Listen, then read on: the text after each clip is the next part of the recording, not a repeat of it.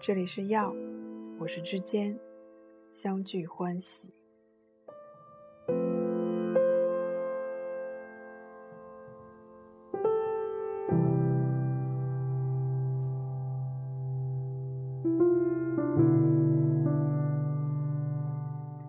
这里记录的是适合于我的药，或许他们中的一些也适合于你。那么，请你取走，然后用你的生命赋予他们新的形式。祝你的生活越过越好。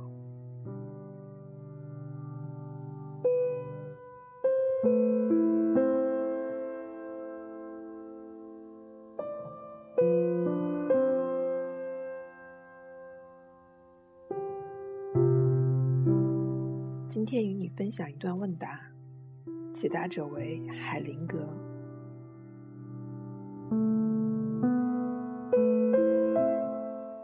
具有优先权的夫妻关系。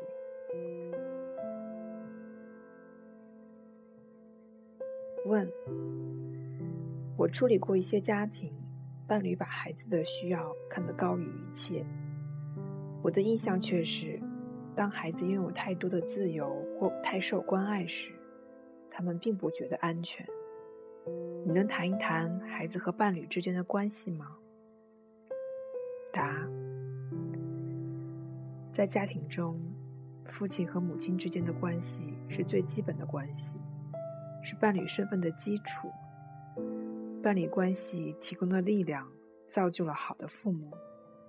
在有良好的夫妻关系支撑起的家庭里，孩子才会感到有保障。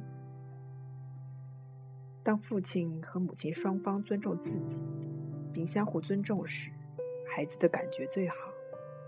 那么，父母和孩子之间的关系就成了夫妻关系的延续和完善。孩子是他们之间爱的肯定和嘉许。当父母彼此相爱时，孩子就会觉得轻松自如。爱的本质和表达方式是问题的关键。父亲的爱对女儿产生的好的影响，是通过妻子表达给女儿的，要走一段弯路。同样道理，母亲对儿子的爱要经过父亲才流向儿子。当父母通过这样的方式爱他们的孩子时，对孩子的爱会把他们紧紧的联系在一起，孩子有也会感到自由和安全。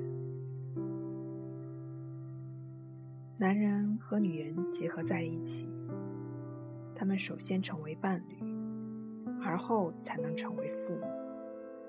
伴侣关系在父母关系之前出现，拥有优先权。通过孩子体现出他们的亲密融合。体现出男人和女人在生理上和客观上的结合。虽然在生物学的功能上，伴侣的结合是为了种群和个体生命的延续，但是夫妻关系对于亲子关系来说，仍然保持着系统上的优优先权，就像树根支撑和滋养枝叶一样，首先出现的伴侣之间的爱。支撑和滋养着他们对孩子的爱。在一个家庭中，如果父母对孩子的爱比他们之间的爱重要的多，爱的法则就会被扰乱，家庭就会面临不能正常发挥功能的危险。解决的方法是夫妻之间的爱要享有优先权。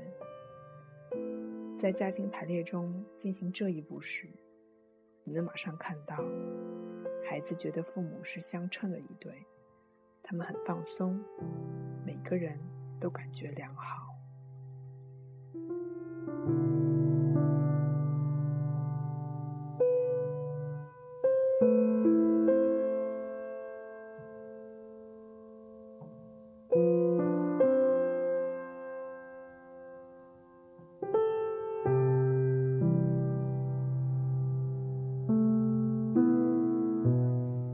今天的分享就到这里，期待下次的相聚。